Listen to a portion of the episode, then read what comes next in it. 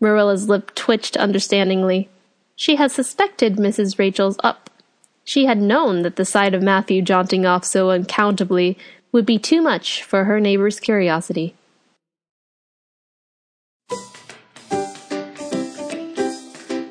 Hey everyone! 皆さんこんにちは。カーネン・エンダーソンです。はい、今週も日曜日がやってきましたね。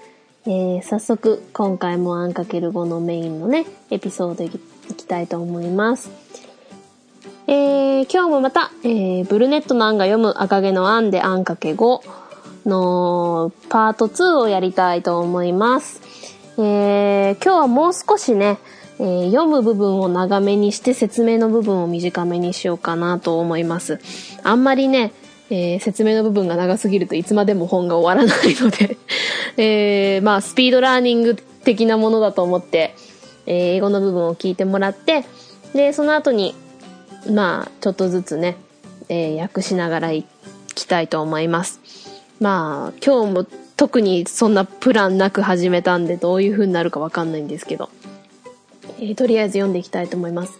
えー、前回これ、あの、テキストも欲しいなって言ってる方がいらっしゃったので、あの、ツイッターでね。で、今回はあの、ネットでたくさん、あの、ebook とかで、これ無料のやつが、赤毛の案はもう著作権切れてるので、無料なのがネットでたくさん載ってるので、そのうちの一つを載せますね。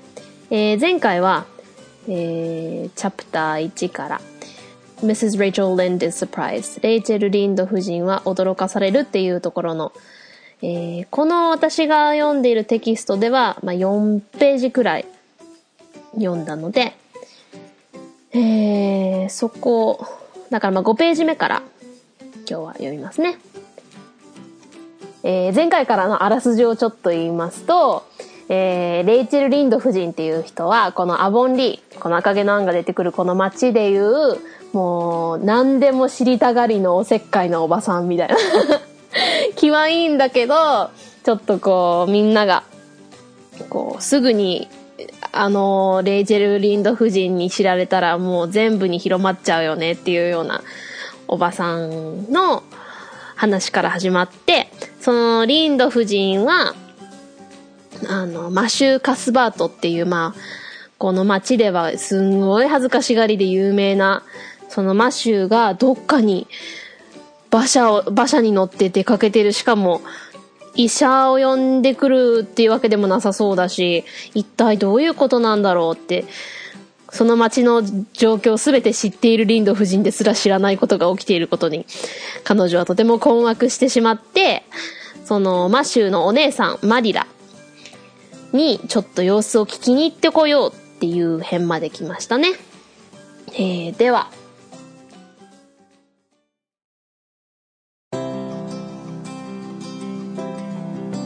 Chapter 1 Part 2を読みましょうかね。えー、テキストを見られている方は、えー、5ページ目からです。Okay. Anne of Green Gables by Lucy Maud Montgomery. Chapter 1 Mrs. Rachel Lynde is Surprised, Part 2, starting on page 5. Accordingly, after tea, Mrs. Rachel set out. She had not far to go, the big, rambling, orchard embowered house where the Cuthberts lived, was a scant quarter of a mile up the road from Lynn's Hollow. To be sure, the long lane made it a good deal further. Matthew Cuthbert's father, as shy and silent as his son after him, had got as far away as he possibly could from his fellow men without actually retreating into the woods when he founded his homestead. Green Gables was built at the furthest edge of his cleared land, and there it was to this day, barely visible from the main road along which all the other Avonlea houses were so sociably situated. Mrs. Rachel Lynde did not call living in such a place living at all. It's just staying, that's what, she said, as she stepped along the deep rutted, grassy lane bordered with wild rose bushes. It's no wonder Matthew and Marilla are both little odd living away back there by themselves. Trees aren't much company, though dear knows if they were there'd be enough of 'em. I'd rather look at people. To be sure, they seem contented enough. But then, I suppose, they're used to it. A body can get used to anything, even to being hanged, as the Irishman said. With this, Mrs. Rachel stepped out of the lane into the backyard of Green Gables. Very green and neat and precise was that yard, set about on one side with great patriarchal willows, and the other with prim Lombardies. Not a stray stick nor stone was to be seen, for Mrs. Rachel would have seen it if there had been. Privately, she was the opinion that Marilla Cuthbert swept that yard over as often as she swept her house. One could have eaten a meal off the ground without overbrimming the proverbial peck of dirt. Mrs. Rachel rapped smartly at the kitchen door and stepped in when bidden to do so. The kitchen at Green Gables was a cheerful apartment, or would have been cheerful if it had not been so painfully clean as to give it something of the appearance of an unused parlor. Its windows looked east and west. Through the west one, looking out on the backyard, came a flood of mellow June sunlight. But the east one, whence you got a glimpse of the bloom white cherry trees in the left orchard and nodding, slender birches down in the hollow by the brook, was greened over by a tangle of vines. Here sat Marilla Cuthbert, when she sat at all, always slightly distrustful of sunshine, which seemed to her too dancing and irresponsible a thing for a world which was meant to be taken seriously. And here she sat now, knitting, and the table behind her was laden for supper. Mrs. Rachel, before she had fairly closed the door, had taken a mental note of everything that was on the table. So that Marilla must be expecting someone home with Matthew to tea but the dishes were everyday dishes, and there was only one crab apple preserves and one kind of cake, so that the expected company could not be any particular company. Yet what of Matthew's white collar and the sorrel mare? Mrs. Rachel was getting fairly dizzy with this unusual mystery and quiet, unmysterious Green Gables. Good evening, Rachel, Marilla said briskly. This is a real fine evening, isn't it? Won't you sit down? How are all your folks? Something that, of lack of any other name, might be called friendship, existed and always had existed between Marilla Cuthbert and Mrs. Rachel, in spite of, or perhaps because of, their dissimilarity. Marilla was a tall, thin woman, with angles and without curves. Her dark hair showed some gray streaks, and was always twisted up in a hard little knot behind two wire hairpins stuck aggressively through it. She looked like a woman of narrow experience and rigid conscience, which she was. But there was a saving something about her mouth which, if it had been ever so slightly developed, might have been considered indicatively of a sense of humor. We're all pretty well, said Mrs. Rachel. I was kind of afraid you weren't, though when I saw Matthew starting off today. I thought maybe he was going to the doctor's. Marilla's lip twitched understandingly. She had suspected Mrs. Rachel's up. She had known that the sight of Matthew jaunting off so uncountably would be too much for her neighbor's curiosity. Oh, no, I'm quite well, although I had a bad headache yesterday, she said. Matthew went to Bright River. We're getting a little boy from an orphan asylum in Nova Scotia and he's coming on the train tonight. If Marilla had said that Matthew had gone to Bright River to meet a kangaroo from Australia, Mrs. Rachel could not have been more astonished. She was actually stricken dumb for five seconds. It was unsupposable that Marilla was making fun of her, but Mrs. Rachel was almost forced to suppose it. Are you in earnest, Marilla? she demanded when voice returned to her. Yes, of course, said Marilla, as if getting boys from orphan asylums in Nova Scotia was part of the usual spring work on any well regulated Avonlea farm, instead of being an unheard of innovation. Mrs. Rachel felt that she had received a severe mental jolt. She thought in exclamation points. A boy! Marilla and Matthew Cuthbert, of all people, adopting a boy from an orphan asylum! Well, the world was certainly turning upside down. She would be surprised at nothing after this. Nothing. What on earth put such a notion into your head? she demanded disapprovingly. This has been done without her advice being asked, and must perforce be disapproved. Well, we've been thinking about it for some time. All winter, in fact, returned Marilla. Mrs. Alexander Spencer was up here one day before Christmas, and she said she was going to get a little girl from an asylum over in Hopeton in the spring. Her cousin lives there, and, and Mrs. Spencer has visited here and knows all about it. So Matthew and I talked it over off and on ever since. We thought we'd get a boy. Matthew is getting up in the years, you know. He's sixty, and he isn't so spry as he once was. His heart troubles him a good deal. And you know how desperate hard it's going to be to get hired help. There's never anybody to be had but those stupid, half grown little French boys. And as soon as you do get one broke into your ways and taught, something he's up and off to the lobster canneries or the States. As first, Matthew suggested getting a homeboy, but I said no flat to that. They may be all right, I'm not saying they're not, but no London street Arabs for me, I said. Give me a native born at least. There'll be a risk, no matter who we get, but I feel easier in my mind and sleep sounder at nights if we get a born Canadian. So in the end, we decided to ask Mrs. Spencer to pick us out one when she went over to get her little girl, we heard last week she was going, so we sent her word by Richard Spencer's folks at Carmody to bring us a smart, likely boy of about 10 or 11. We decided that would be the best age, old enough to be of some use and doing chores right off, and young enough to be trained up proper. We mean to give him a good home and schooling. We had a telegram from Mrs. Alexander Spencer today. A mailman brought it from the station, saying that they were coming on the 5:30 train tonight so Matthew went to Bright River to meet him. Mrs. Spencer will drop him off there. Of course, she goes on to White Sand Station herself. Mrs. Rachel prided herself on always speaking her mind. She proceeded to speak it now, having adjusted her mental attitude to this amazing piece of news. Well, Marilla, I just tell you plain that I think you're doing a mighty foolish thing. A risky thing, that's what. You don't know what you're getting. You're bringing a strange child into your house and home, and you don't know a single thing about him, or what his disposition is like, nor sort of parents he had, nor how he's likely to turn out.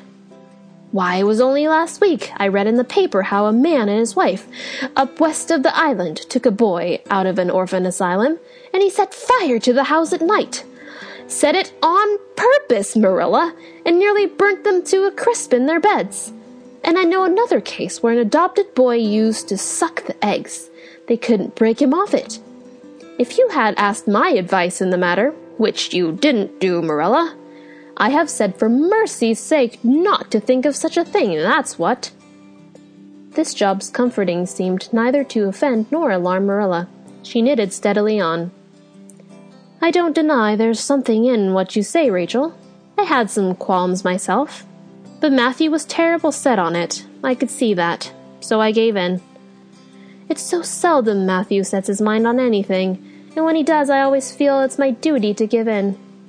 And as for the risk, there's risks in pretty near everything a body does in this world.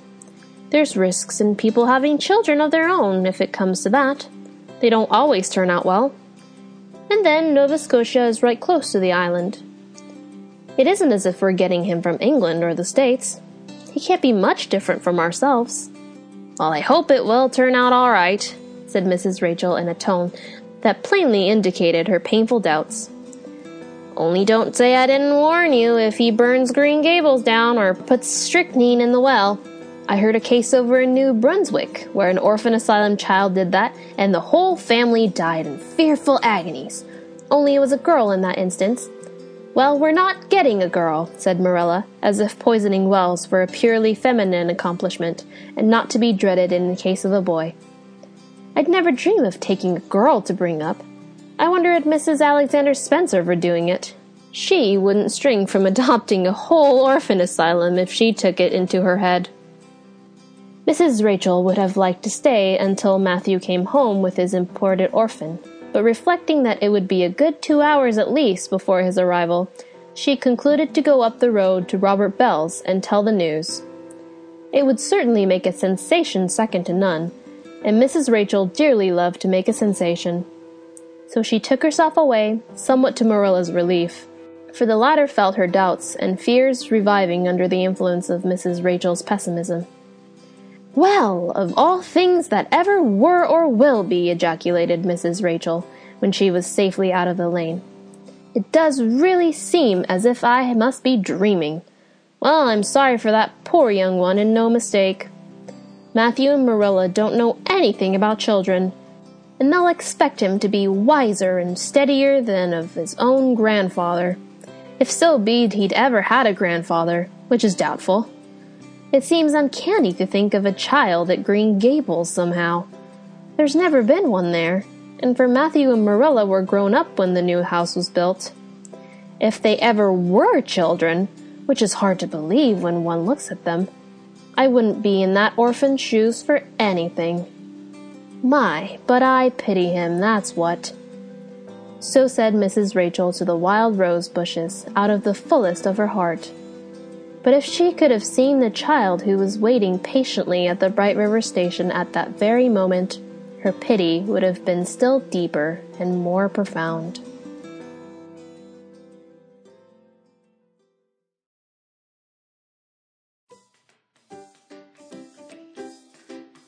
はい、こんな感じです。どうですかね？皆さん、わかりましたか？えー、今日は、えー、チャプター1、第1章目読み終わりました。えー、ではね、一つ一つ、こう、意味を説明していきたいと思います。前回、マシューがどうしてアボンリーから出てったのかわかるまでは、一瞬も心の平安がないわって言ってマリラに聞きに行こうって言ったんですよね。なので、accordingly、まあ、その通りに、えー、after tea、お茶の後に、リンド夫人は、えー、set out、こう出て行き、出発しに行きましたと。She had not far to go. まあ、長い道のりではないんですよね。と、カスバート家に行くまでは、えー、ほんの4分の1マイルあるかないかを登る程度の道のりだったんですけども、このレンズハローからカスバートの家にはちょっとちょっと長い道がそこにあったので、少し遠く感じましたと。なんでかっていうと、マシュー・カスバートのお父さんは、この息子と同じように、えー、as his son after him 彼の後の息子のように、えー、内気で、物静かで、このお父さんが屋敷を、まあ、屋敷というか、このグリーンゲーブルスをね、グリーンゲーブルスを建てた時に、ここの言い方、私好きなんですよね。had got as far away as he possibly could from his fellow men without actually retreating into the woods. もう森の中に入り込む一歩手前ぐらいまで、もうできるだけ人から離れるために、もうもうちょっとで森の中に入り込んじゃうんじゃないかってぐらいのところに、ギリギリのところに建ててましたと。グリーンケーブルズをね。えー、で、こんなに後ろの方にあったので、ほとんどメインロード、まあ、大通りから、まあ、見えないぐらいになってて、で、リンド夫人によれば、こういうところを、living、こう、まあ、生活するところっていう風には言えないと。彼女はそういう風には認めてはいませんでしたと。もう住むっていうよりは、staying、いるっていうことだよね、もう。って、that's what っ て前回言った全くもうっていう感じですね。全く手もんさっていう。あんなとこ住むっていうよりいるってもんさ。みたいな感じですね。この wild rose bushes。えー、野バラの bush。まあ、なんていうんですかね、日本語で。低木かなうん、まあ、ブッシュうん。えー、野バラの低木とかに縁取られたこう草で覆われた、その小道を歩きながら、彼女はそういう風に言いましたと。まあ本当にマシューとマリラって本当二人とも変わってるよねって。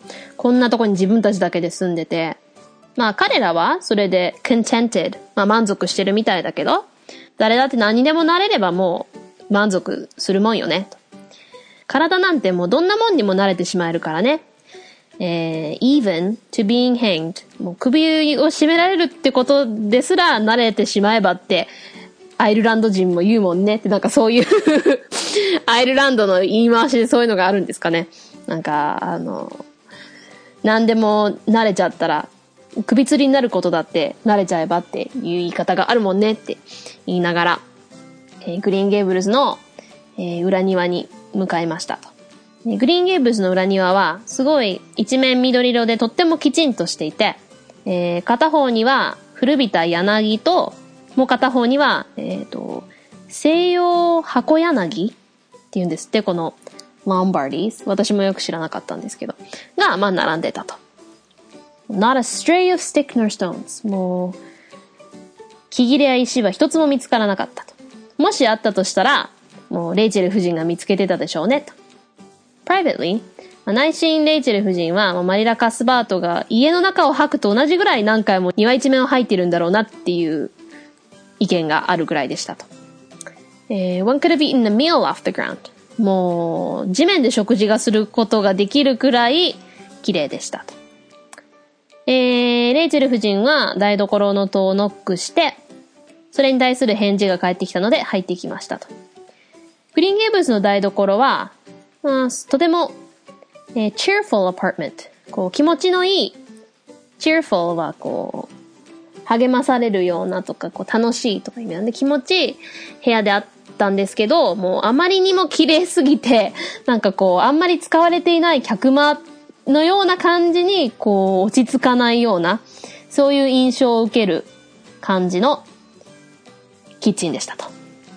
えー、the 窓は、the windows 窓は east and west 東と西に向いていて、西のは、えー、裏庭を面していて、6月の、えー、mellow June sunlight mellow まあ、こう、メローな人とか言いますよね。こう、なんていうかな。柔らかいふわーんとした感じのこう天然な感じの。だから、まあ、柔らかい、えー、6月の光で溢れていた。The east one、東のは、白く咲き誇る、えー、チェリー trees、こう、桜の木や、ほっそりとした、えー、birches、なんだろうな、カバの木か。が、小川の近くのくぼ地で、こう、風に揺らいでいるのが見えて、greened over by a tangle of vines。えー、絡み合ったツルで一面緑に覆われていました。マリラ・カスバートはそこに座っていましたと。えー、彼女が座るときと言ったらいつも slightly distrustful of sunshine、えー、日差しをいつも常になんか信用できないなって、信用ならぬという感じで見るような目つきをしていて、えー、その日差しっていうのは、こう、いつも踊ってるような、こう、irresponsible、無責任な感じがする。彼女にとってこの光っていうのはなんか楽しそうに踊ってるみたいだし無責任だと いうような、まあ、そういう性格の人だったと。えー、この世はもう全部こう真剣に捉えられるべきものなのにこうやって不真面目なっていうような人だったと。で、そこにマリラはこう編み物しながら座っていて、後ろには夕食用の皿が置いてありましたと。エイチェル夫人はちゃんとドアを閉める前にテーブルの上のすべてのものにもう一瞬で頭に書き留めていましたと。そこには皿3枚が置いてある。ということはマリラとマシューは誰か呼んできてお茶でもするっていうんだろうなと。それにしてはいつも通りの食事に山リンゴの砂糖漬けが1つとその1種類のケーキしかないってことは大した特別なお客さんが来るっていうわけでもなさそう。なのにマシューは白い襟の服と栗毛の目馬を連れていたと。あれは一体何だったんだろうと。レイジェル夫人は普段は平穏でなんてことないグリーンゲーブルズが、今日はこんなにも異常で奇妙なことに、fairly dizzy もうちょっとめまいがしてきたと。えー、こんばんはレイチェルと。マリラが briskly ちょっとキビキビとした感じで言いましたと。今夜というか、まあ、今夕方はとても素敵ね。お座りになったらどう？みんな、ご家族はみんな元気？言いましたと。他にないい名前が思いつかないけど、友情に似たようなもの、そのような何かがマリラ・カスバートとレイチェル夫人の間にはありましたが、お互い全く似たところがない、まあ、もしくはそれだからこそ友情という言えるものなのかなというものが二人の間には存在していましたと。えー、ここで少しマリラの見た目の説明ですね。えー、Marilla was a tall, thin woman. 背が高くてマリラは。痩せた女性で、こう角張った体格で curves 丸みがなくて、えー彼女の dark hair 黒い髪からはいくつかの gray streaks streaks っていうのはこう線とかいう意味なので、まあ、ちょっとこう白髪の線がちょっと白髪がちょっとこう覗いてるかなっていう感じで、えー twisted up in a hard little knot えー固く小さな結び目に、えー二つの強く刺された、えー針金の髪留めでいつも後ろにねじり上げていましたと。彼女は、えー世間知らずで厳格な良心を持つ女性に見えましたが、which she was ってね、その通りで。でも、こう、救いようのある何かが、かな？えー彼女の口元にあり、それはもう少しでも改善されればユーモアのセンスがあるんじゃないかなってことを暗示させていましたと。considered indicative of a sense of humor. えー、まあみんな元気でやってますよ、とレイチェル夫人は言いました。えー、I was kind of afraid you weren't though. この you が全部大文字になってるので、あなたってことを、まあ、こう強調してますね。っていうことは、あなたは良くないんじゃないかなってちょっと心配したけどねっていうことですね。このマシューが、えー、去っていってるのを見てちょっと医者でも呼びに行ったんじゃないかなって、あなたのことがちょっと心配だったのよねって言って、私ここがちょっと好きなんですけど、そう言った後、Marilla's lips twitched understandingly. She had expected Mrs. Rachel up. She had known that the sight of Matthew jaunting off so uncountably would be too much for her neighbor's curiosity. えーマリラの唇は、ああ、そう来るだろうなって知ってたみたいに、twitched、ピクピクっと動きました。えーマリラはレイチェル夫人が、もうそのうち坂を登ってくるだろうなって、よ、予期してたわけですよね。っていうのは、マシューが出かけに行くことは滅多にないのに、それを見たってことは、もう彼女の好好奇心は十分にくすぐられて我慢できなくて来るだろうなってマリラは知っていたからです。Oh no, I'm quite well. いいえ、私はとても元気よって。あまあただね、昨日ちょっとひどい頭痛があったんだけれど。マシューはブライトリバーに行ったんです。えーノーバスコシアの孤児院から小さな男の子を引き取ろうと思ってね。今夜駅に着くそうなのよ。言いました。ここすごく面白いんですよ。If Marilla had said that Matthew had gone to Bright River to meet a kangaroo from Australia, Mrs. Rachel would not have been more astonished. もしマリラが、マシューはね、ブライトリバーにオーストラリアから来たカンガルーに会いに行ったのよ、なんて言った方がもっとこのことよりも驚かなかったでしょう。つまりそういう風に言われたよりももっと驚きましたと。で彼女は驚きのあまりに、もう、stricken dumb。dumb っていうのは、こう、声が出ないとか喋れないことですね。えー stricken。stricken dumb っていうと、こう、喋れなくならされたと。えー驚きのあまりに本当5秒ぐらい口を聞けませんでしたと。マリラがレイチェル夫人をからかうなんて想像できないんだけれども、それを想像せざるを得ない。almost forced. もうちょっとでそういう風に想像させられるとこでしたと。本当に本気なの？マリラと。She demanded. 彼女は尋ねましたと。Yes, of course. もちろんよ。とマリラは言って、まるでノバスコシアの孤児院から男の子をもらうことが聞いたこともないような新しいことじゃなくて、きちんとしたアボンリーのえ農場の通常の春の仕事の一部であるかのような口調で言いました。レイチェル夫人は、severe mental jolt。内心をこう、激しく揺さぶられるような感じがしましたと。えー exclamation points。えーびっくりマークのことですね。びっくりマークを心の中でつけて、つぶやきました、心の中でね。あ、ボーイ男の子マシューとマリラが、数ある人々の中からあろうことがあの二人が男の子を養子にするなんて。しかもその子が孤児院の子。まあ、世界がひっくり返ってしまったんじゃないかと。もう、これ以上この後何を聞いても驚かない。もう絶対何にも、nothing。何を聞いても驚かない。一体この世の何がそんなことを頭に、あなたの頭の中に植え付けたの？と disapprovingly 認めませんよという口調で言いましたと。まあ、私たちも結構長い間このこと考えてたのよ。実は、冬中考えてたのよ。マリラが returned 答えました。えーアレクザンダー・スペンサーの奥さんがクリスマスの前のある日にここにやってきて行ったのよ。とホープタウンの孤児院からこの春小さな女の子を引き取るつもりで、で、彼女のいとこがそこに住んでてね、スペンサー夫人がそこを訪ねたので、えーそのことについては何でも知ってるの。えーだから、えーそれからマシューと私は時々話し合って、男の子を引き取ろうって考えたのよ。マシューももう年だしねって。もう、as you know, あなたが知ってる通りもう60、60で、えー昔のようにあんまり元気じゃないの。His heart, 彼の心臓も troubles him a good deal. えーしょっちゅう、こう、問題というか大きな負担になってる。そしてだんだん hired help、えー雇う、えー今雇い人を見つけるのも大変になってきてるしねって。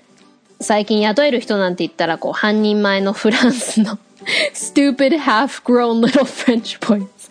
えー、アホの半分、まあだから半人前、育ちかけたってことは半人前のフランスの小僧 little boys を除いたら、だけど。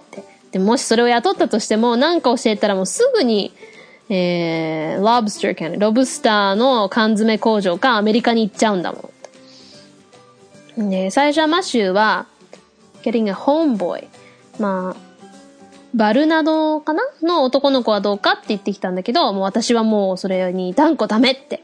I said no flat to that. flat, flat out なんとかって英語で言うんですけど、こう、flat。まあ平たくって言うんですけども、完全にすっぱり切ってノーってことですね。えー断固にダメって言ったのと。いい子かもしれないけど、もうロンドンの不老児とかだけは嫌だと。もう少なくともこの土地生まれ。えー、native born。あの、せっかちらでちょっと言ったのは native Americans。native っていうのは、まあそこの自国のって意味なので、自国生まれの子がいいわと。まあ何に対してもね、リスクはつきものだけども、もう夜寝るとき、もう自分の心がちょっと楽に感じるとしたら、もうカナダ人の子だけだと。だから、まあ最終的にミセス、えースペンサー夫人に、えー彼女が女の子を引き取りに行くときについでに一人に選んできてくださいって頼むことに決めたのよ、と。で、えー私たちはスペンサー夫人がそこに立つってことを先週聞いたので、えーカーメディ、カーモディのリチャード・スペンサーの家の人に、まあ大体10歳か11歳の利口で、見込みがありそうな男の子を連れてきてくださいっていうことにしたの。まあ10歳ぐらいが一番いい年頃だって決めたのよ。えー old enough to be of some use. 雑用をきちんとこなせるぐらいにはまあ年と十分取ってるし、えー young enough to be trained up proper. まあきちんとしたしつけを仕込むぐらいには、まあ、まだ小さいしと。私たちはね、その子にいい生活と教育をさせてやるつもりだし、と。で、今日アレクザンダー・スペンサーの奥さんから電報があって、えー郵便屋さんが駅から届けてくれたんだけど、今夜の5時半に列車に到着するそうなので、そういうわけで、マシューはブライドリバーに迎えに行ったんだと。で、まあ、スペンサー夫人はホワイトサンズ駅に行ってしまうので、まあ、彼をそこで降ろすんだと。Mrs. Rachel prided herself. レイチェル夫人はいつも自分自身の意見を言うことに誇りを持っていましたと。of speaking her mind、自分の意見を言うことに誇りを持っていた。この驚くべき知らせに対して、まあまず心を落ち着かせてから、adjusted her mental attitude. で、自分の気持ちを話すことにしましたと。Well, Marilla. まあ、マリラ。今から私がはっきりとあなたに、もう、どんな愚かなことをしようとしているかを話すよと。本当に危ないこと、まあ、馬鹿げたこと、foolish thing だよと。That's what 出た。でもさ、えー You don't know what you're getting. もう、どんな子が来るかわかんない。もう、見ず知らずの子を家に入れて、その子のこと一切知らずに、どんな親か、どんな結果になるか一切知らないのに。そうよ、たった一週間前の新聞で読んだ話だと、島の西の方にある、えーとある男の人とその奥さんが、同じように孤児院から男の子を引き取って、そしたらその夜には家に火をつけたって。on purpose わざとつけたのよ、マリラ。ベッドの中で、えー burnt them to a crisp って言い方よくあるんですけど、こう、crisp ってこう、パリパリっていう、だからカリッカリになるまで ベッドで焼かれるところだったんだから。えーそしてね、もう一つ違うところでは、養子にされた男の子がよく卵を吸ってて、チューチューと卵を吸い出しててその癖が直せなかったっていう話も聞いてるよ。で、もしあなたがこのことで私の忠告を聞いてれば、which you didn't do あなたがしなかったことだけどね、マリラ。えー、もう頼むからそんなとんでもないこと考えないでよって言ったでしょ、と。That's what ってもうさ。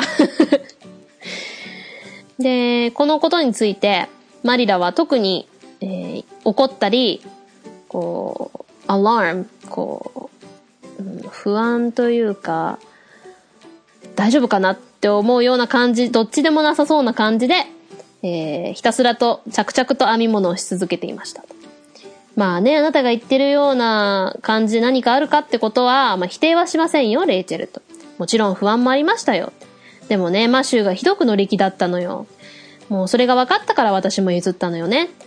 マシューが何か心に決めるなんてまあそう滅多にないことだから、もうそういう時が来ると私が、私の方が折れるっていうのがちょっと義務って思っちゃう部分もあってね。I feel like it's my duty to give in.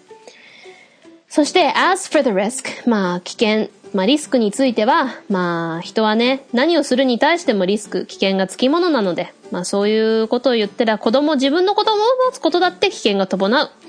必ずうまくいくとは限らないし、まあそれにノバスコシアはこの島のすぐそばだし、まあ、まさかそのイギリスやアメリカから子供を引き取るっていうこととは違うんだから、まあ私たちとそんな変わりはないでしょうと。Well, I hope it will turn out alright. まあうまくいくといいけど、ってレイチェル夫人は言いましたが、もう強くそれを疑っているというのをはっきりさせた口調で言いました。えー、もしその子がね、グリーンゲーブルズに火をつけたり、井戸にストリクニン、えー、ストリキニーネ、あの、呼吸障害とかを起こす毒、よくあの、ネズミ退治とかに使ったりする毒なんですけど、まあ、毒を入れたりしても、私が忠告しなかったとだけは言わないでよって えー、その井戸に毒を入れたっていう子供はニューブランズニックで聞いたんだけど、もう一家全員恐ろしく苦しんで死んだんだって。あの、もっぱらこの例は女の子だったけど。Well, we're not getting a girl. まあ私たちは女の子を引き取るつもりはないからね。まあ、ここ said Marilla as if poisoning wells were a purely feminine accomplishment. マリラはまるで、えー、井戸に毒を入れることが女の子だけがフェミニンな女の人がやるだけのことで、男の子の場合そういうことは怖がる必要はないというような口調で言いました。女の子を引き取って育てるなんてもう夢にも思わない。もうアレクサンダー・スペンサーの奥さんがすることは本当不思議よね。まあ彼女の場合、もう個人ごと引き取ってもひるまないような人だけどね。で、えー、レイチェル夫人はマシューが孤児を連れて帰ってくるまで居座りたかったようなんだけれども、まあ少なくとも2時間ぐらいはかかるだろうって考えたので、ロバート・ベルのところにちょっと道を上がっていってこの知らせを伝えることにしました。It would certainly make a sensation もう何の知らせよりもセンセーションを起こすに違いないだろう、このニュースを伝えに行かなくてはと。なんせ、レイチェル夫人はセンセーションを起こすのがとても大好きな人であったので。そこで、レイチェル夫人は去っていき、マリラはちょっとほっとしました。なんでかっていうと、マリラは、ちょっと、レイチェル夫人のペシミズム、まあ、悲観的な意見にちょっと怖いなって気持ちとちょっと疑いも出てきたからですと。Well, of all things that ever were or will be. まあ、これから、これ、今まで起こってきたことや起こることを全部考えても全くもう何がなんだかと。レイチェル夫人は、えー、小道を無事に出てから声に出して言いましたと。ほんとまるで夢を見てるような感じよねと。そして、あそこに引き取られるあのかわいそうな男の子も本当気の毒だよと。マシュもマリラも子供については何にも知らないし、もう、その子にはもうその子のおじいさん以上に賢くしっかりしてあってほしいって思っているのでしょうね。もし彼らにおじいさんがいたならば、まあ、それも疑わしいけど。もう、グリーンゲーブルズに子供が来るっていうことは本当異常な考えだよね、と。今まで子供がいたことがなかった、あの家は。あの家が新しく建てられた時は、もうマシューもマリラも大人だったから。もし彼らが子供であった、まああったんでしょうけど、もうそれも信じがたいぐらいの感じよね、と。まあ私は何としても、その子の立場に置かれるのは嫌なもんだね、と。ほんと気の毒だと思うよ。That's what. まったく。そう言って、レイチェル夫人は野原の低木の小道に向かって彼女の気持ちをつぶやいていましたが、えー、もし彼女が、えー、ブライトリバーの駅で、えー、patiently 我慢強く待っている子供を見ることができたとしたら、彼女のかわいそうと思う気持ちはもっと深まって、pity would have been still deeper もっと深くて、もっと確かな profound なものとなったでしょう、ということです。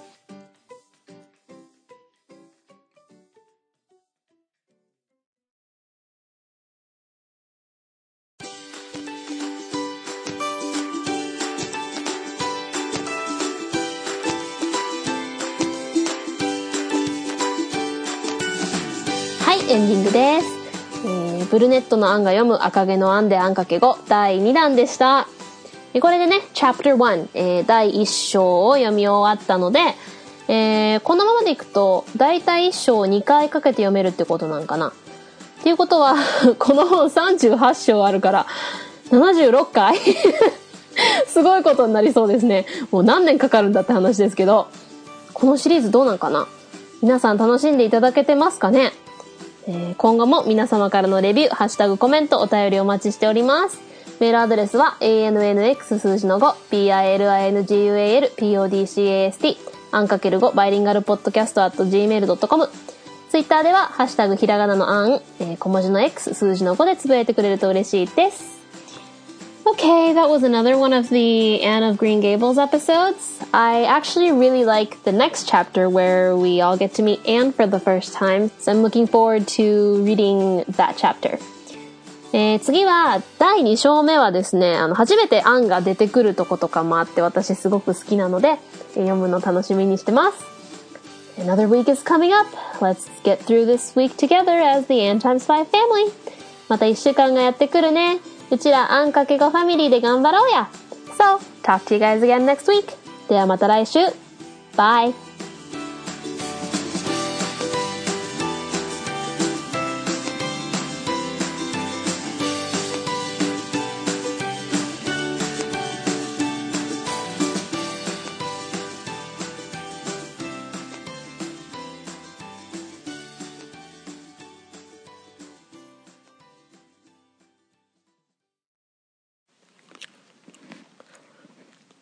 Oh, you want some? あんたイカ大好きだもんね、こにゃん。今、サキイカをね、スナックで食べてたら、すごい可愛らしい顔でちょうだいってきてるね。あんたには塩辛いし、イカはそんな良くないんだよ、猫に。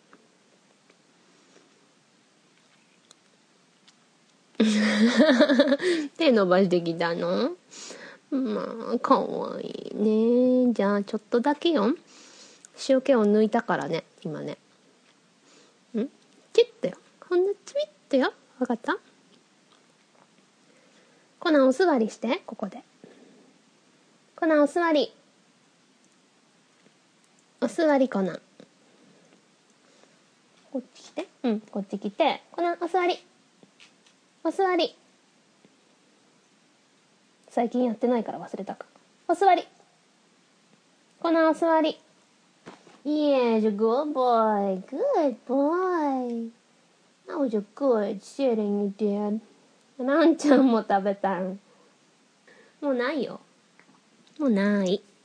もうおしまい。でもいいお座りだったよかな。